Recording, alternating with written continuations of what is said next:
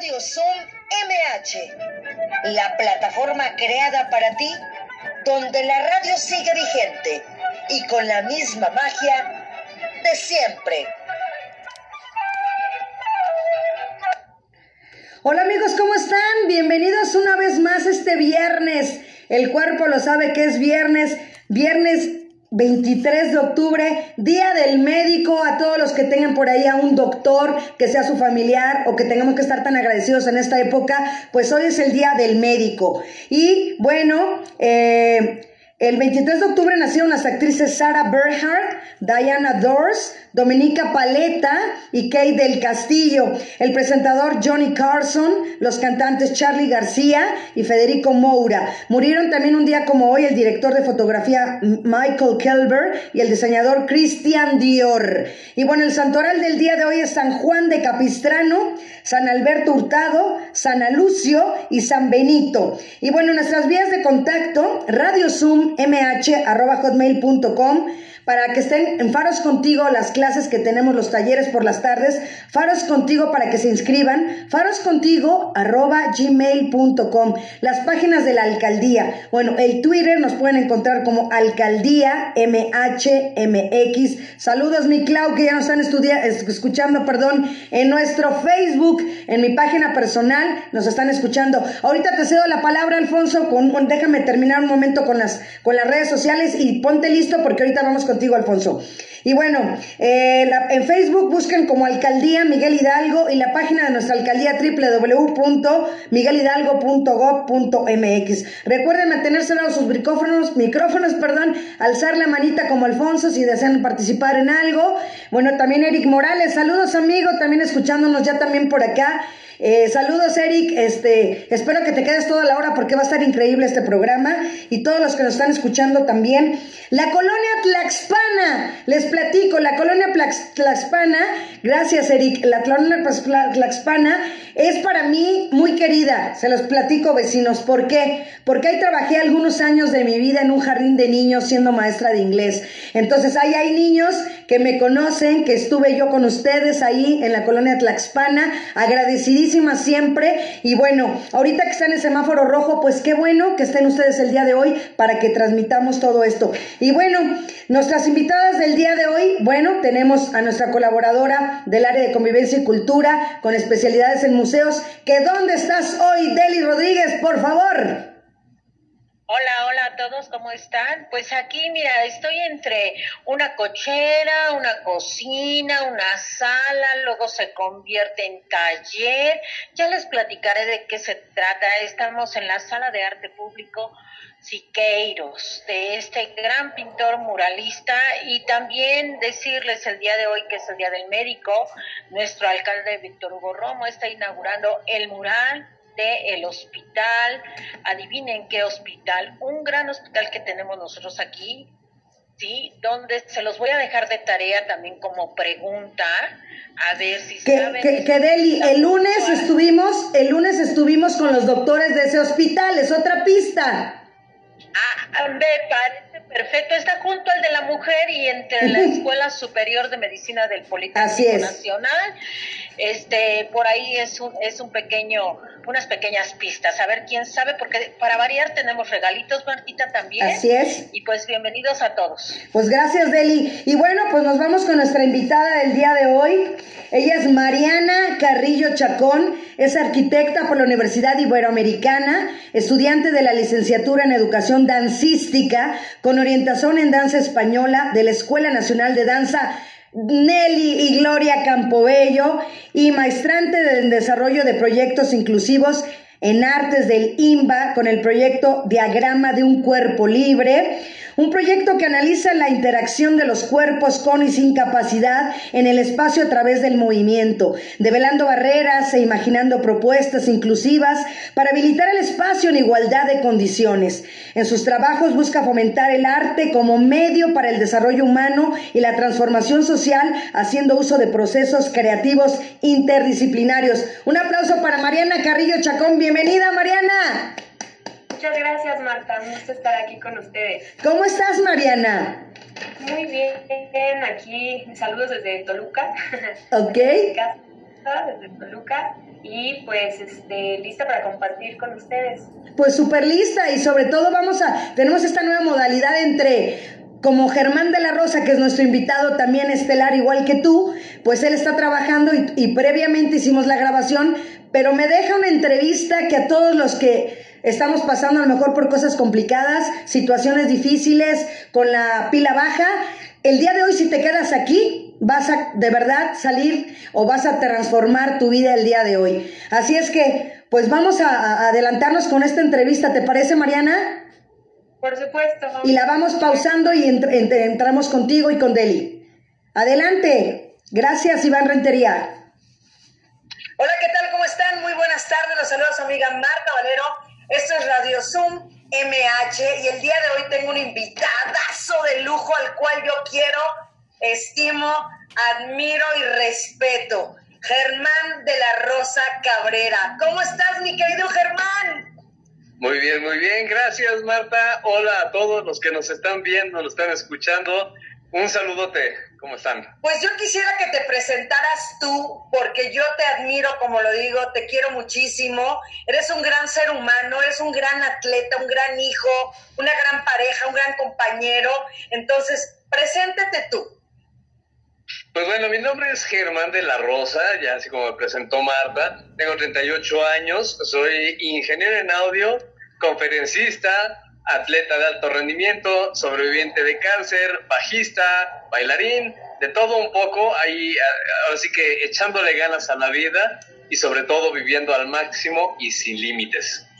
Que ese es tu lema, vivir sin límites, Germán, porque nos los ponemos más las personas que tenemos las dos piernas, los dos brazos, los dos ojos, nos ponemos los límites nosotros y en tu caso que tú decidiste, platícale también a las personas, tú decidiste, platícales bien toda la historia. Pues bien, mi, toda esta historia eh, se remonta cuando yo tenía 14 años. Saludos, Cruzcar. Tengo 38, entonces regresamos en el tiempo a 1996.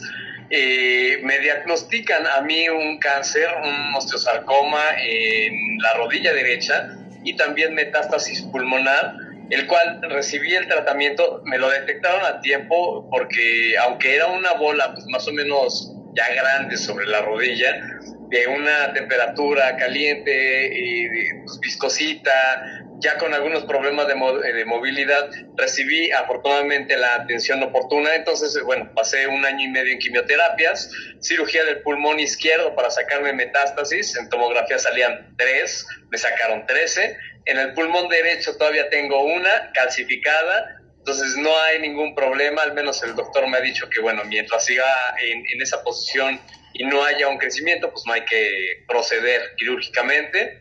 Afortunadamente no tuve un, una recaída ni un tratamiento de cáncer muy complicado, o sea, afortunadamente pues siempre me mantuve como, pues sí, bajo los efectos de estar flaquito, eh, pelón, sin ganas de hacer cosas. Imagínense, a los 14 años pues sí era un shock, era un, un golpe muy fuerte, pero a, a pesar de todo eso, siempre mi actitud estuvo muy motivada, muy positiva, en el sentido de querer pues seguir adelante mis papás siempre salían llorando de los consultorios, yo pues mantenía como esa calma y decirles todo va a estar bien, todo va a estar relajado, entonces pues vamos a echarle ganas y vamos a, a salir adelante.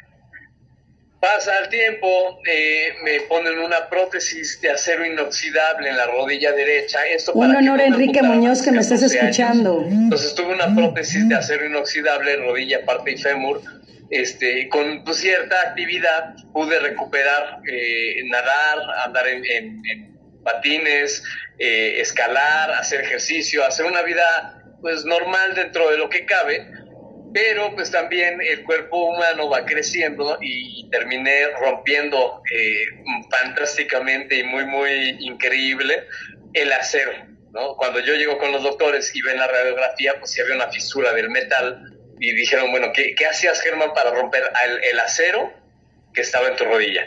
Me ponen una segunda prótesis, esta prótesis no quedó ya del todo bien, eh, empezó a haber un acortamiento de mi pierna, llegó hasta 8 centímetros de, acortamiento, atrofia muscular, principios de, de, de descalcificación de huesos, de osteoporosis, eh, un rechazo a cuerpo extraño, porque igual el acero no lo estaba aceptando, mi cuerpo no estaba aceptando el acero, y entonces me cambian a una tercera prótesis, que esta fue de, de, una aleación de cromo cobalto con titanio, el cual pensábamos que iba a funcionar bastante bien, pero bueno, yo ya traía un recorrido de años atrás donde mi movilidad de la pierna, la rehabilitación como tal fue nula. Entonces, el hecho de no moverla, pues me empezó a complicar más, a grado de que pues ya era un, extensible nada más y me la pasaba cargándome la pierna. De hecho, me tenían que cargar la pierna. Yo ya no podía bajar la pierna, o sea, caminar normal, eh, aunque andaba con muletas, pero me tenían que estar cargando la pierna porque sentía un dolor era porque dentro del hueso como tal se estaba eh, pues, bailando la, prótesis, entonces me, molestaba demasiado, me empezaba a doler demasiado y empecé a tomar medicamentos, sedantes, eh, o sea, digamos que la mayor parte del tiempo me la pasaba dormido y de ahí no salía, ¿no? O sea, de la casa a la universidad con trabajos, porque me costaba mucho trabajo moverme, pero pues la mayor parte del tiempo era estar dormido por los sedantes. Y pasando el tiempo, digo, ya había estudiado yo la carrera de, de ingeniería en audio, un, diplomado, luego me pasé a ciencias de la comunicación, y empecé a tocar el bajo con mi hermano, mi hermano es baterista, formamos una banda, y por ahí del 2005, eh, pues em, me fuimos un, un toquín en Azcapotzalco, me acuerdo, nos cayó un aguacerazo, o sea, nos mojamos, tocamos, nos pasamos muy, muy bien, pero a la hora de salir del, lugar, y pues yo me resbalé entrando al baño, caigo sobre la pierna derecha, se golpetea de una forma, de forma brusca y lo que hace es fracturarme el hueso de esta forma. Entonces, bueno, voy con el doctor, me dice, tu hueso está en muy malas eh, condiciones, no puedo ponerte un yeso porque ponerte un yeso eh, a un hueso descalcificado ya no va a solidificar, entonces no va a servir de nada, entonces tenemos de dos o te pongo una prótesis. Saludos, mi Rocío Garibaldi, bienvenida. De la cadera hasta la rodilla, pero a tus treinta y tantos años vamos a tener que ponerte una prótesis de cadera que es igual a inmovilizarte y estar como una persona de la tercera edad con movimientos muy restringidos o pues debido a que ya tienes mucho dolor, que ya estás con medicamentos, decides la amputación y te quitas de problemas. Eso fue en septiembre del 2005. Yo para finales de año yo le dije a mamá, de plano o me cortas la pierna o me matas del dolor que era tan fuerte, ¿no? Y entonces en ese momento, pues también fue un análisis, estar eh, pues, preguntándome a mí mismo, ¿qué quieres? ¿no? ¿Qué quieres de la vida? ¿Quieres seguir con una prótesis y verte estéticamente completo? ¿O, quieres pues, ya salir y, y, vivir como se debe, ¿no? Sin límites, sin barreras, sin que te estén cuidando. Y entonces en ese momento, pues ahora sí que en esos viajes que te haces a ti mismo, muy profundo, pues dije, hay que seguir la vida, ¿no? Yo decidí la amputación porque me di cuenta de que una pierna estéticamente pero no funcional me estaba estorbando y me estaba causando un problema mayor, que era estar encasillado en medicamentos, en sedantes muy fuertes, en mi casa y sin poder hacer mis actividades libres, independiente, y aparte dije, bueno, pues, o sea, también el, el, estar cuidando una pierna que no me está ayudando y no me va a causar como una ventaja, pues mejor yo decido la amputación. En enero, el 30 de enero del 2006 fue cuando entro a cirugía y después de muchos años en donde yo no dormía bien por los sedantes, eh, o sea, dormir, descansar, ¿no? Descansar realmente, el poderme mover y valerme por mí mismo, esa fue la primera vez que pude dormir a gusto y tranquilo. Digo, aparte de la morfina que me pusieron por, la, por el procedimiento, me mandaron a la lona, pero pude descansar. Y a partir de ese momento dije, wow, o sea, ya estoy libre, ya soy libre, ya no tengo una pierna. O sea, me preocupaba antes el que dirán, ¿no? El, el que me vieran en la calle y no tiene una pierna y, y ya saben cómo es la gente que pues detrás eh, me empiezan a hablar. En ese momento me quedé pensando, pues a mí no me importa lo que vayan a decir porque yo mentalmente estoy completo. Tal vez no tengo una pierna, pero yo mentalmente estoy completo. ¿Cómo ves, Mariana, lo que nos comenta Germán? Hasta ahí. Ay, pues siempre es un gusto escuchar a Germán. Lo primero que me contagia es su actitud, la buena actitud que tiene con la vida, ¿no? Y pues escuchar las historias de las personas con discapacidad nos hace reflexionar también justo lo que decías hace ratito, ¿no? De este, que a veces nos limitamos o nos quejamos de las circunstancias que vivimos y son mínimas, ¿no? Eh, hay personas que tienen muchos más problemas o que se encuentran con barreras, y a eso voy por los temas que también está tocando Germán, que se encuentran con barreras que la misma sociedad impone, ¿no? O el entorno este, barreras físicas que son muy evidentes, como pues este, las escaleras y las personas que están en silla de ruedas y que no pueden acceder. Eh, también, además de esas que son muy evidentes, pues están las barreras sociales, cuando las personas discriminan a las personas con discapacidad. Y, y bueno, eh, Germán, que se ha enfrentado a todas estas barreras, nos dice que él puede vivir sin límites, a pesar de que existen esas barreras, ¿no? Yo creo que eso es de lo que más rescato de este pedacito de la plática y cómo él aprendió a valerse por sí mismo, que es el objetivo de la inclusión, eh, que todas las personas vivan en igualdad de condiciones y que puedan valerse por sí mismos y ser autónomos. Ese es el objetivo principal. Así es. Y tenemos levantada la mano de Tania Laredo. Tania, adelante. Bienvenida. Cada uno de los que están atrás de esta pantalla son importantes para mí y para este proyecto. Entonces, este programa del día de hoy es con mucho cariño. Tania Laredo, adelante. Tania 1, Tania 2. y pues continuamos entonces con la entrevista. Vamos con el video. Y a partir de ahí empecé a hacer muchas cosas. Seguí la universidad, ciencias de la comunicación, me metí mucho al radio, cocina, natación, gimnasio, pero de una forma pues, recreativa, ¿no? Y cuando en el tiempo, pues las cosas y las circunstancias me llevan a hablar con un chavito de 17 años, recién amputado, deprimido, porque ya no tenía una pierna, dijeron, sabemos con quién podemos contar, con Germán.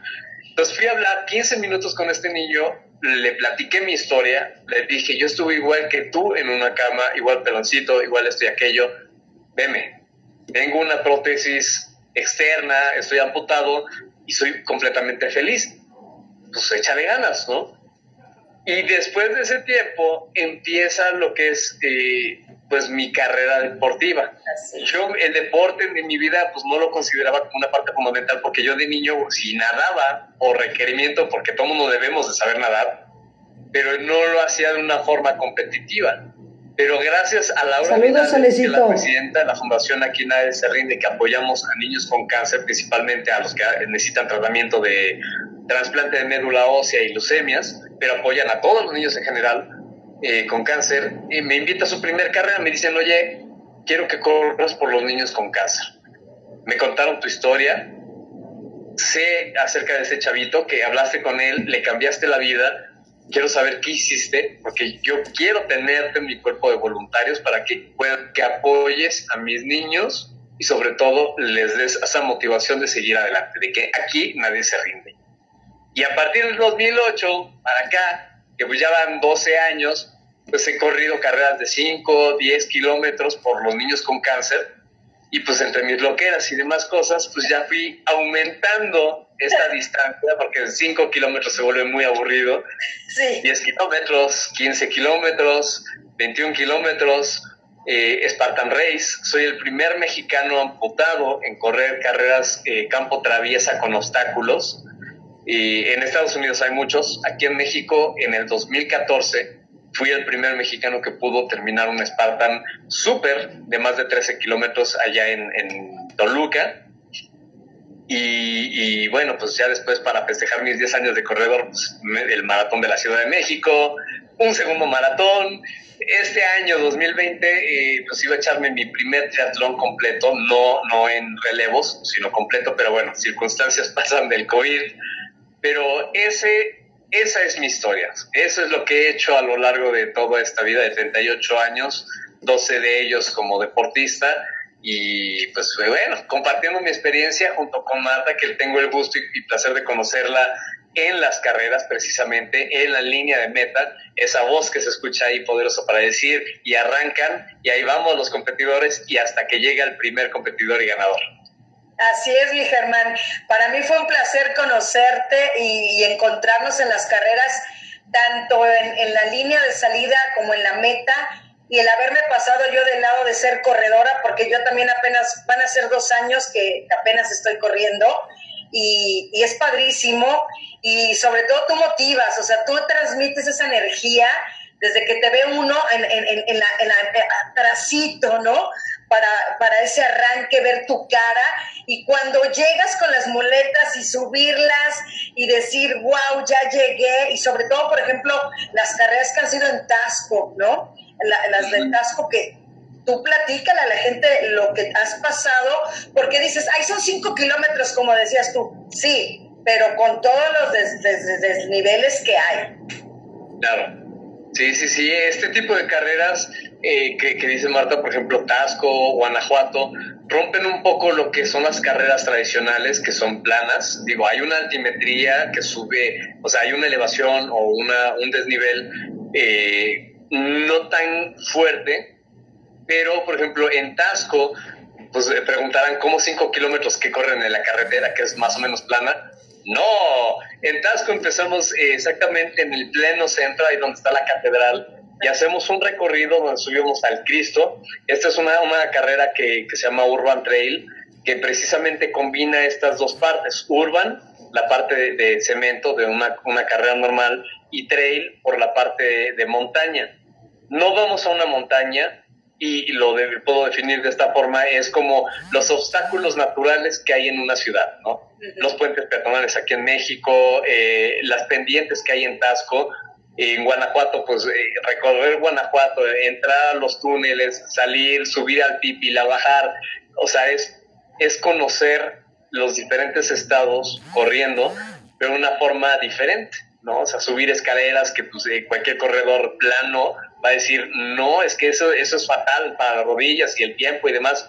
Pues acá es como montaña, pero en, en, asfalto, ¿no? Pero es muy divertido este tipo de carreras y bueno, por lo menos eh, yo por muchos años eh, llevé igual primer lugar en, en, esta carrera porque nadie se anima, ¿no? Desafortunadamente las personas con una discapacidad, silla de ruedas, amputados, eh, problemas intelectuales, eh, lo que sea, a veces tienen ese miedo a poder explorar este tipo de actividades. Hay un comité olímpico, un paralímpico, pero hay muchísimos, miles, y puedo decir que hasta millones de personas con una discapacidad que por no tener esa información no se acercan a este tipo de carreras. Entonces, cuando me ven corriendo y pues se empieza a animar la gente y, decir, wow, o sea, si él con una pierna y muletas puede correr, eh, yo sin un brazo también lo puedo hacer, o yo que también estoy amputado, ¿por qué no lo intento? Yo en silla de ruedas también, eh, síndrome de Down, eh, débiles visuales, o sea, hay una comunidad muy, muy grande. Y no nada más me refiero a esta parte, sino también a los convencionales, a, las personas que tienen sus dos piernas, que están completamente físicamente, pero dicen, no puedo, ya me cansé, es que no es para mí, es que estoy gordito, es que estoy chaparro, es que estoy esto, aquello, bla, bla, bla, que te limita.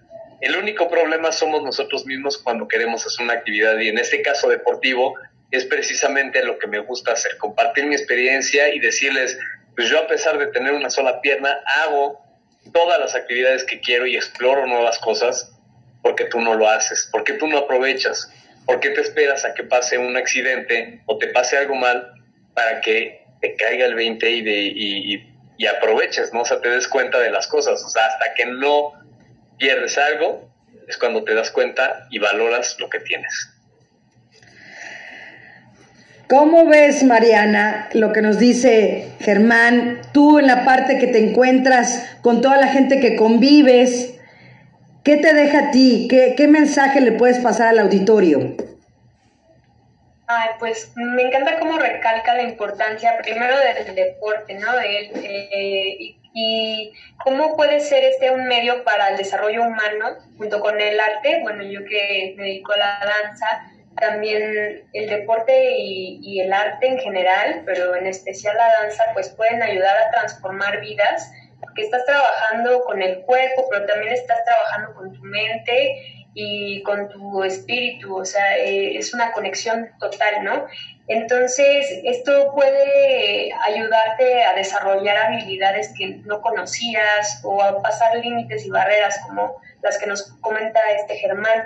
Por eso yo creo que el arte y el deporte pueden transformar no solo pues, la vida de cada quien, sino a la sociedad misma, ¿no? Como dice Germán, que, que al verlo muchos se motivan porque pues es un ejemplo de vida y muchos que a lo mejor no tenían ni idea de que podían hacer eso, se animan y se avientan a hacerlo, ¿no? Esa sería la invitación al, auditorio, ¿no? Que todos somos diferentes. Eh, a lo mejor hay personas que, pues, que no tienen tantas habilidades o nunca las han desarrollado para, pues, para el deporte o para el arte, pero todos, todos podemos hacerlo, todos podemos eh, participar en, en las carreras, todos podemos participar en la danza y ese también es uno de los mensajes que quisiera dar el día de hoy, que no importa que nunca la hayas eh, practicado, que no, importa que, que, digas, no, pues eso es como para, para niños, no, no, no, no hay edad para bailar, no hay edad para empezar a hacer deporte, todos podemos hacerlo y eso además pues te va a traer muchos beneficios. Y yo creo que también por eso es importante generar espacios y programas políticas públicas que favorezcan esto, que, promuevan la inclusión de las personas con discapacidad en, estas áreas.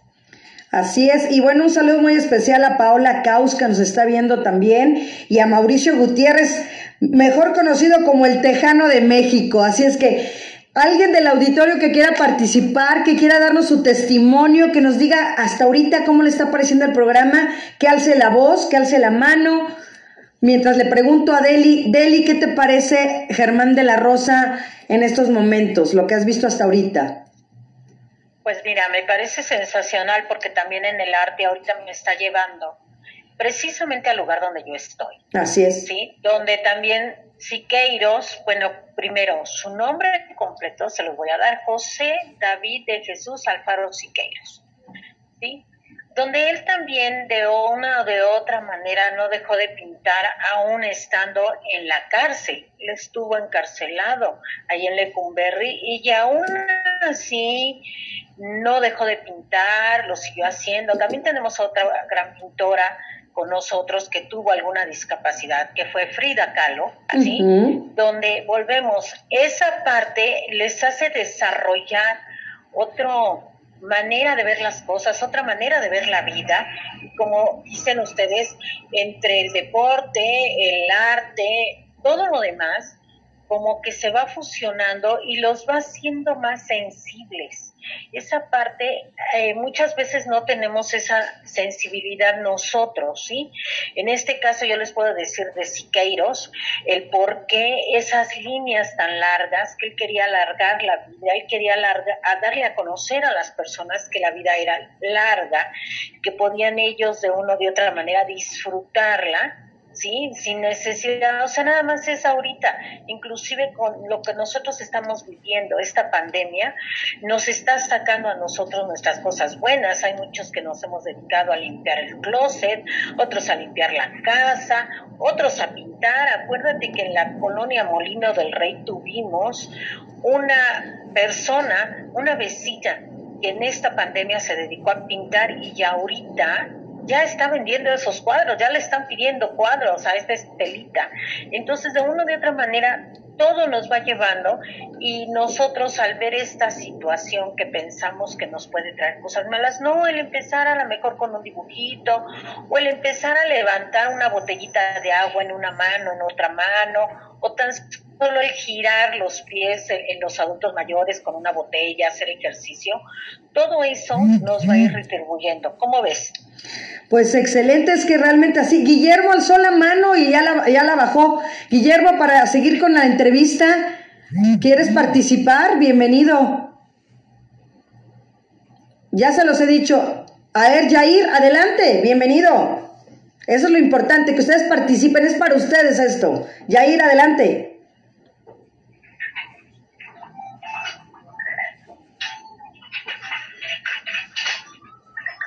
Yair.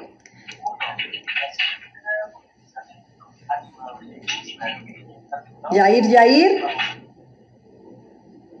Bueno, pues continuamos entonces con la entrevista y regresamos ahorita después.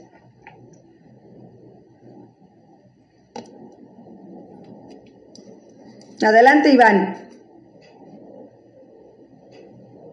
Así es, Germán. Exactamente lo acabas de decir tú con todas las palabras.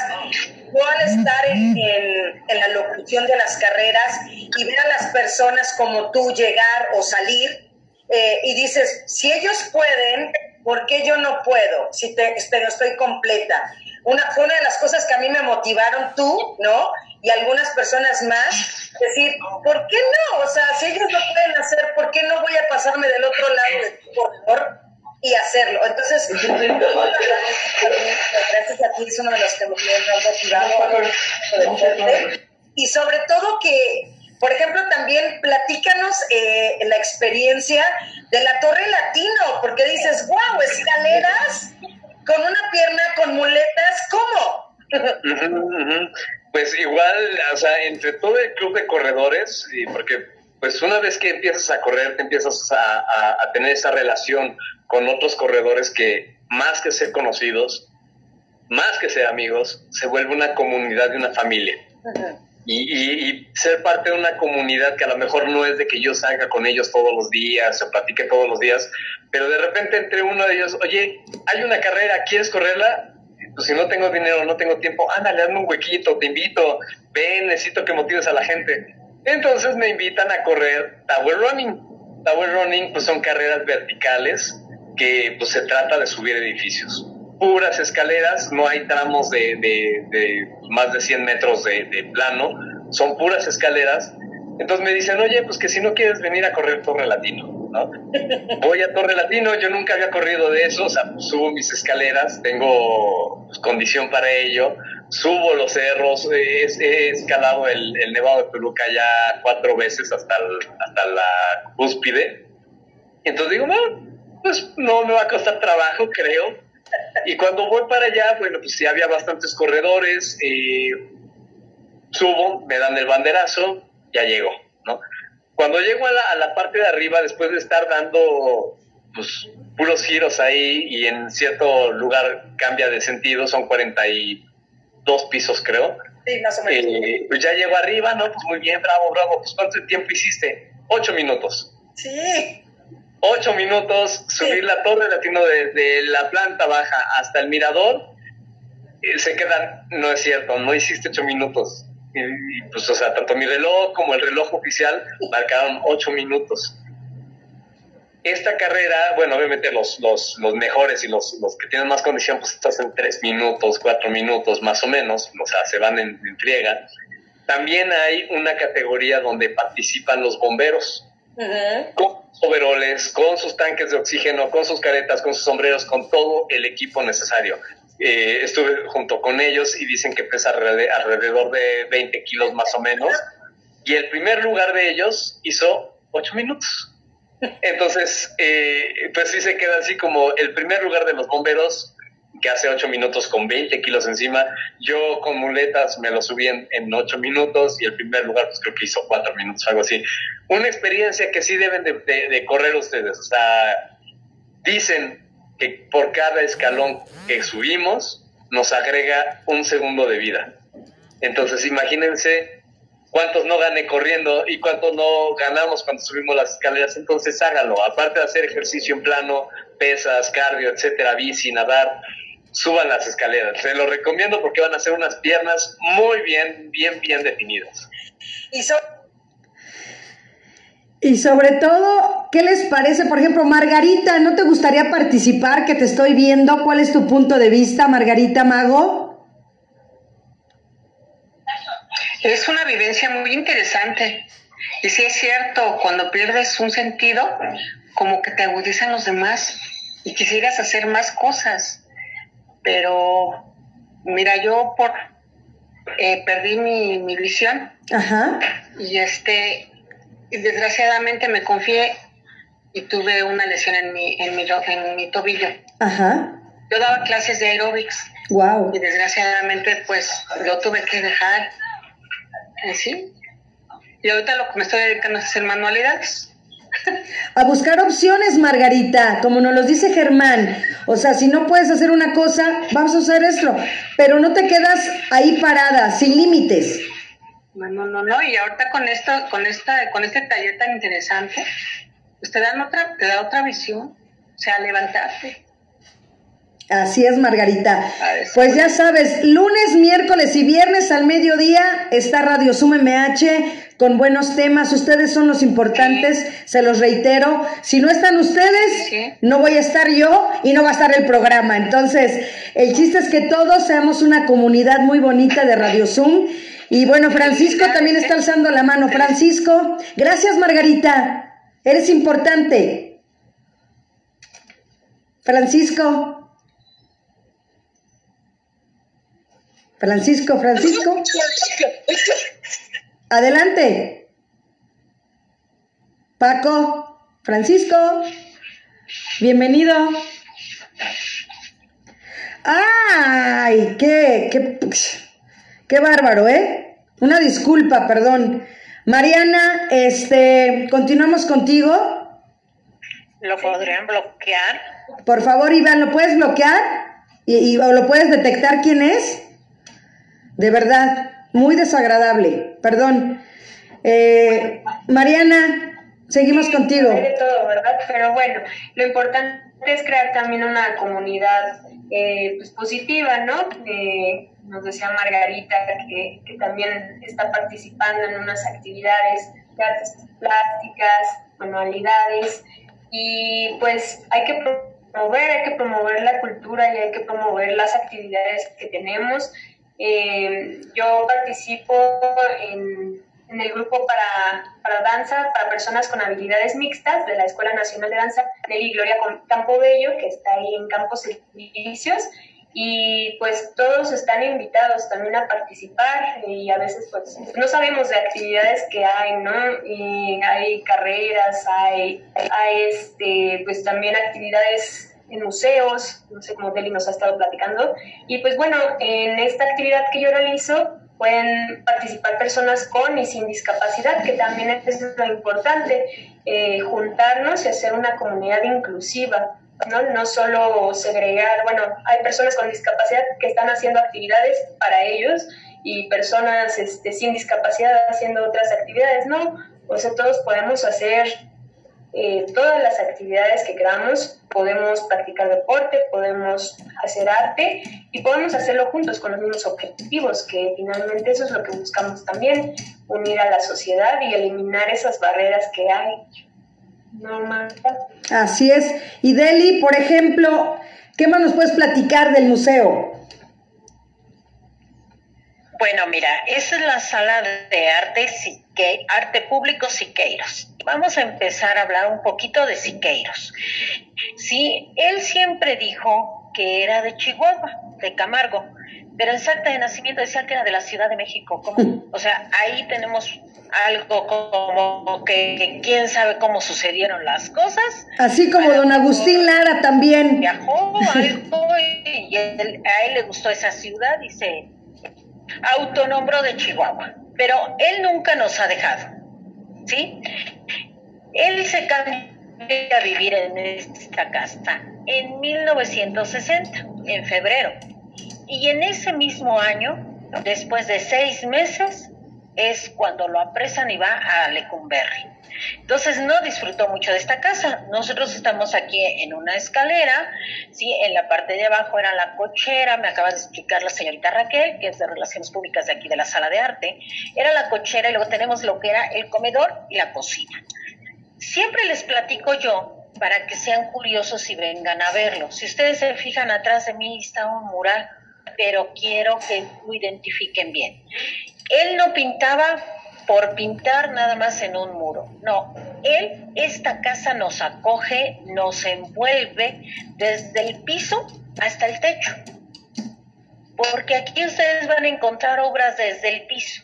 Cuando vengan tienen que caminar despacito y irse fijando, porque no nada más está en el muro, también tenemos en los techos. ¿sí? E inclusive las oficinas, si por ahí hubiera alguien de la oficina, cuando venga, dígales, oiga, no nos dan permiso de pasar porque nos dijeron que una de las oficinas también hay algo de Siqueiros, ¿sí? Todo esto él lo hace, pero también conjunta pinturas que precisamente estando en Lecumberri pinta, ¿sí? Y entonces él las fusiona. Ustedes aquí van a encontrar algo que a mí me gustó mucho que es el estudio que él hace de cómo pintar un mural para que donde quiera que una persona se pare, lo pueda ver, lo pueda observar, pueda distinguir qué es lo que él está reflejando. ¿Sí? Acuérdense que él pinta el poliforum, ¿sí? Esa gran obra que tenemos, pero no nada más tenemos en el Poliforum de Siqueiros, tenemos también en la Secretaría de Educación Pública, acuérdense que también tenemos en el Sumaya, ¿sí? Aquí ustedes van a poder venir a, venir a ver, aparte, algo que es sensacional. Él, cuando decide hacer esta sala pública, él viajaba a lo que era Cuernavaca allá él se define y ahí es donde él empieza a hacer la tallera. Que eso fue en una plática que tuvo, fíjense nada menos y nada más que con Diego Rivera, donde ellos querían tener una escuela, ¿sí? Con un equipo de trabajo para pintar, para poder hacer murales, ¿sí?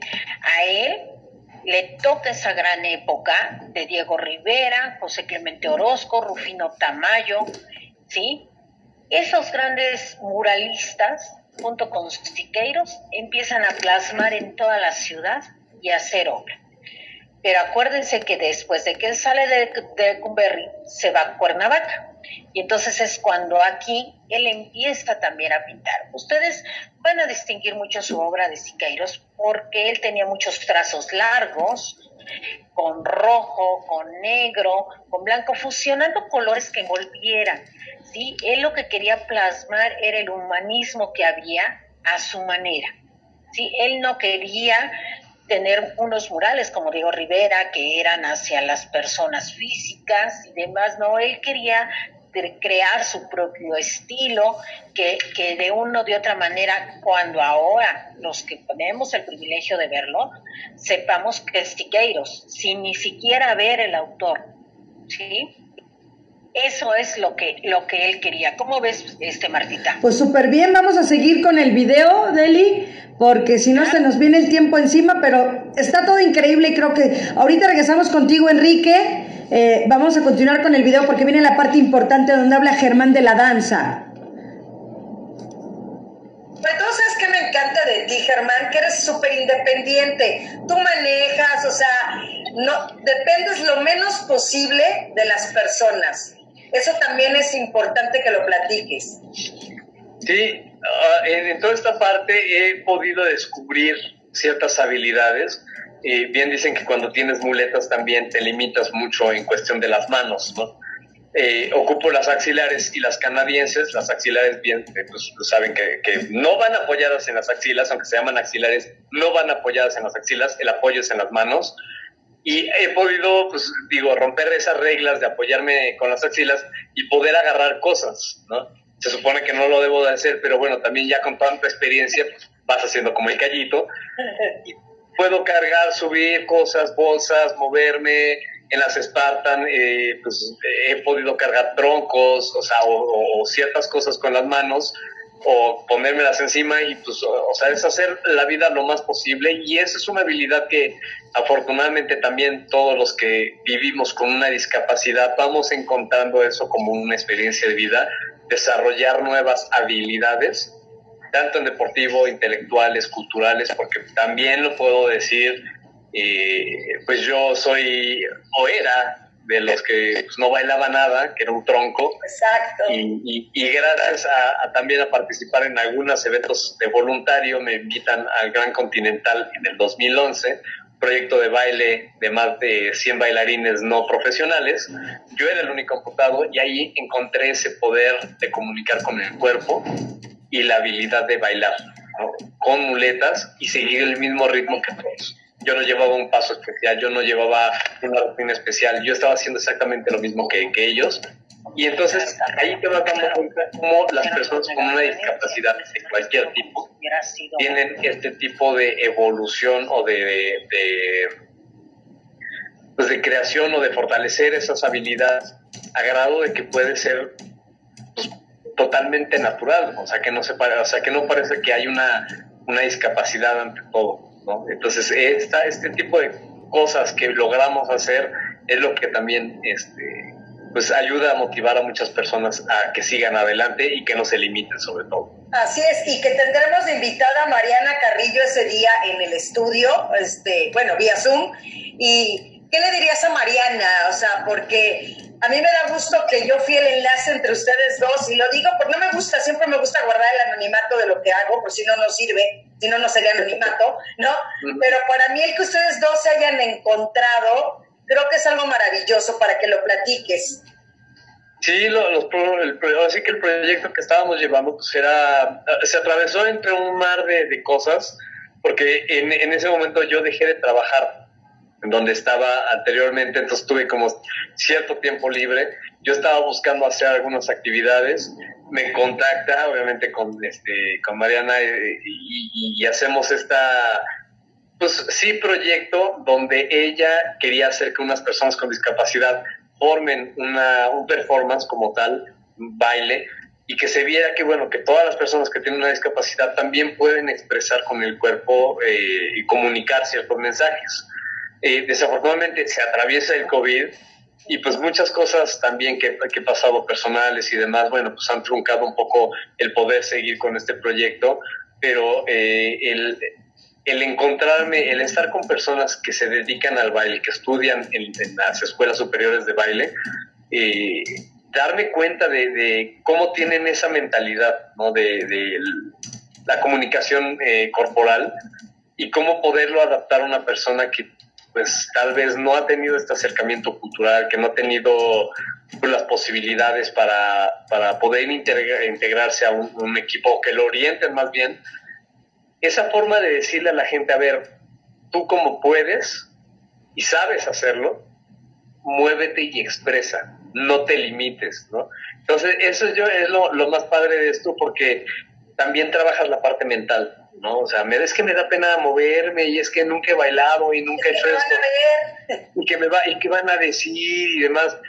Es un momento en donde tú te encierras en una burbuja que te vale y te mueves, expresas y haces demasiadas loqueras, locuras de moverte y te encuentras en un momento en que dices, wow, o sea, no tengo una pierna, pero me siento completo, me siento parte de un grupo, de un colectivo y eso es lo interesante de todo este proyecto. Y, y sobre todo, Mariana, platícale al auditorio qué es lo que ustedes hicieron, cómo amalgamaron esta parte que me da gusto poder haber sido el enlace y bueno, platícales. Sí, muchas gracias Marta por eh, hacer ese enlace porque fue súper interesante trabajar con Germán. Eh, además de Germán, estaban los miembros del grupo de habilidades mixtas de la Nacional de Danza, como les comentaba, que son personas en silla de ruedas, pero que ya tienen eh, mucho, mucho tiempo de experiencia bailando. Entonces, este, de verdad ellos tienen mucha habilidad para manejar sus sillas, para hacer este, pues, inclusive acrobacias y, formas muy padres. Y las chicas de las orientaciones de danza contemporánea y española, y también Jessie, una, una chica que tiene síndrome de Down, y todos participamos, eh, como lo dice Germán, como un colectivo, porque yo creo que en la diversidad también hay mucha belleza. Eh, nos platicaba en su experiencia anterior cómo buscaron que pues casi que pasara desapercibido él, ¿no? Que, que, no pareciera que no tuviera una pierna y hacía los movimientos como todas las personas, pero acá en este grupo valoramos esa diversidad y yo creo que encontramos la estética en, en esas diferencias y, y eso es lo que hace bonito también todo el proceso y además el resultado como bien dice, pues no pudimos concretarlo, no pudimos intervenir un espacio, que era nuestra, nuestra idea. Queríamos intervenir un museo, de hecho, en, pues en la Miguel Hidalgo, donde pudiéramos hacer un performance y, a y explorar el espacio a través del movimiento y de la danza y además pues con un grupo con habilidades mixtas pues llamar la atención y generar conciencia de la necesidad de la accesibilidad de esta necesidad de transformar las ciudades y de adecuar la, la infraestructura, ¿no? Eh, pero pues todo esto a través del arte. No logramos pues, por la pandemia precisamente intervenir un lugar, pero pues nos encantaría en cuanto se pueda hacer, en cuanto los espacios se vuelvan a abrir. Eh, de hecho, pues creo que va a ser una de las primeras opciones para el arte, llevar el arte afuera, ¿no? Porque ahorita a lo mejor ya se están abriendo algunos espacios y puede entrar poca gente a los auditorios, pero pues bueno, hay que seguir cuidando la salud, hay que seguir eh, estando lo más posible en casa y guardar la sana distancia, por lo que yo creo que el espacio público pues va a ser un gran teatro, ¿no? La ciudad va a convertirse en un gran teatro y creo que los artistas vamos a poder salir a intervenir el espacio. Y eso va a estar súper interesante y esperemos poderlo retomar pronto. Eh, por lo pronto hicimos un ejercicio virtual y también fue muy interesante porque cada persona intervinió su casa y te puedes dar cuenta que todos, todas personas con y sin discapacidad, tenemos limitantes dentro de nuestra casa para seguir haciendo nuestras actividades, ¿no? Eh, tienes que adaptar tu, tu bodega, estudio, cocina, comedor, sala, para hacer todas tus actividades, para hacer home office.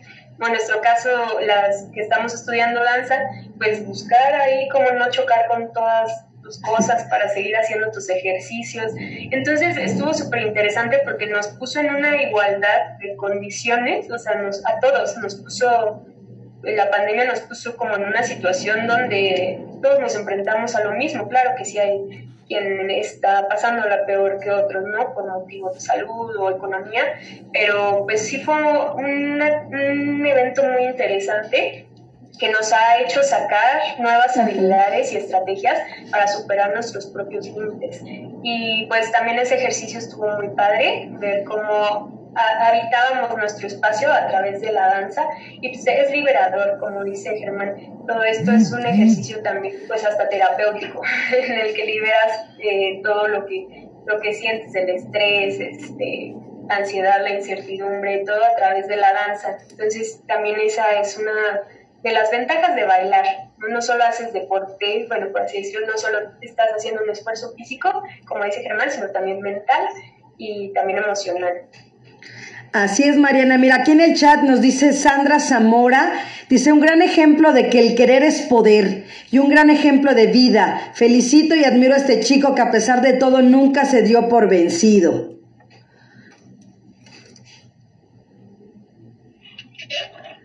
Entonces, pues un gran ejemplo. Y él es la propuesta que, por ejemplo, estás diciendo, pues ahorita podemos hacer el amarre, ahorita que está Deli ahí en el museo, ¿no? Eh, decirles exactamente que estaría, proponlo tú, tú es, te cedo el micrófono.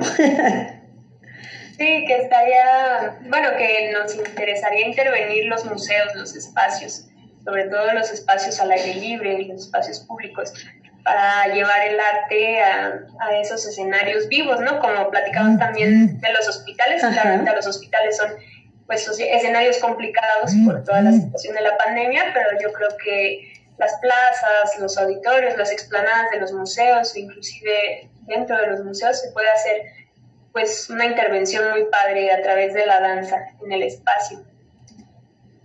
¿No, Deli? Deli.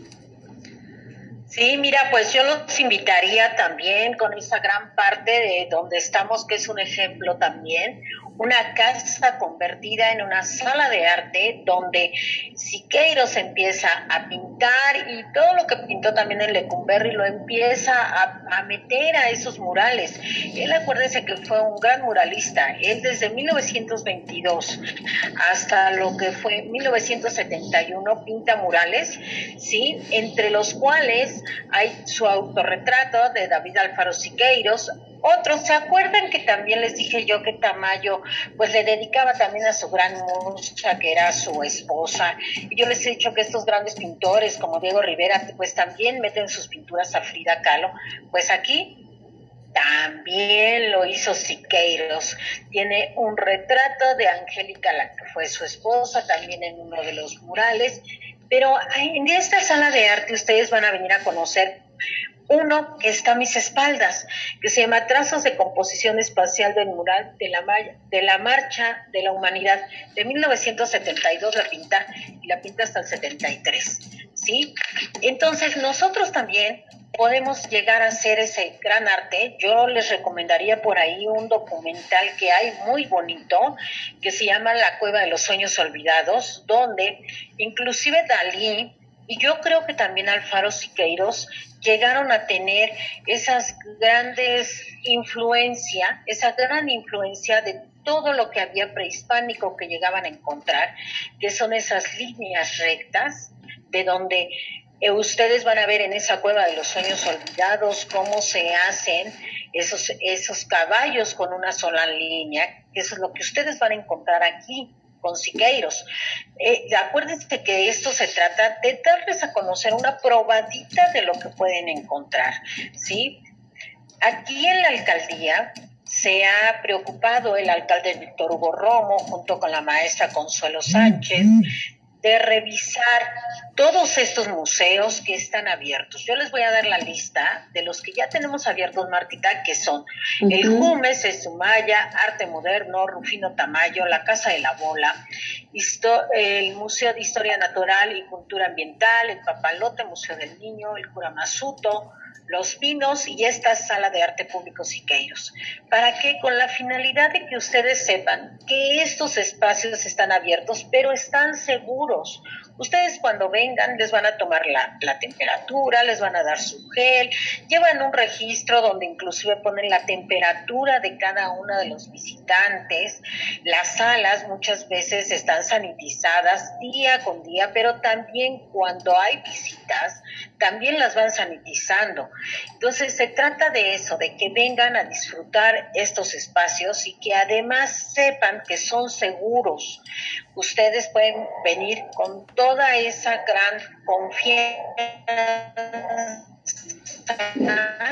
de esa parte, que la alcaldía está haciendo su trabajo con todos estos dones de otra índole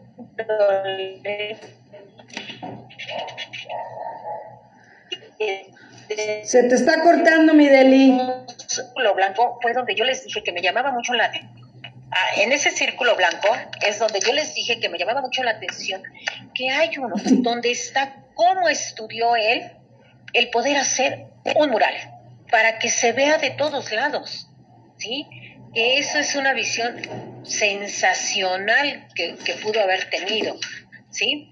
Recuerden, este espacio los espera de 11 de la mañana a 5 de la tarde, ¿sí? Vengan con toda confianza, nada más les pido por favor que se fijen bien en el techo, en el piso, a la izquierda, a la derecha, por todos lados, porque por todos lados hay arte.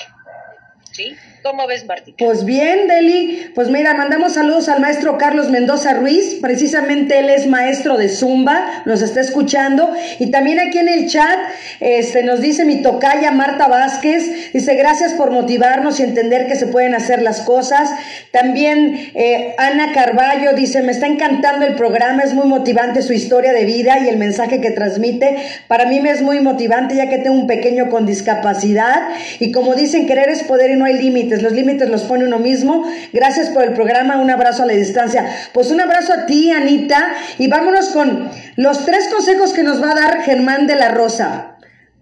Continuamos, Ivancito.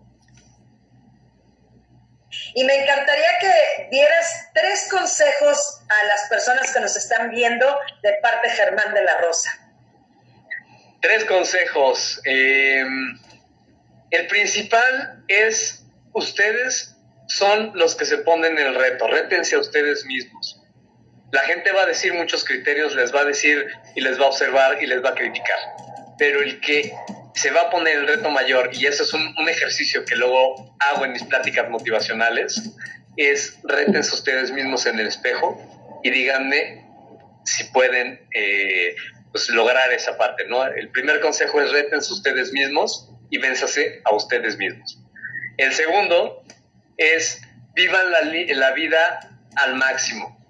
vivimos etapas difíciles, cada quien tiene una etapa difícil y es comprensible, pero vivan al máximo cada segundo de sus vidas porque uno nunca sabe si al día de mañana vamos a seguir con vida o en una hora vamos a seguir con vida. Entonces aprovechen y no se queden con el hubiera hecho. Ahora es el momento de que ustedes se paren del sillón y hagan ejercicio, si nunca lo han hecho, y hagan las actividades que ustedes quieran. Si quieren salir a visitar a alguien, háganlo. Vivan al máximo.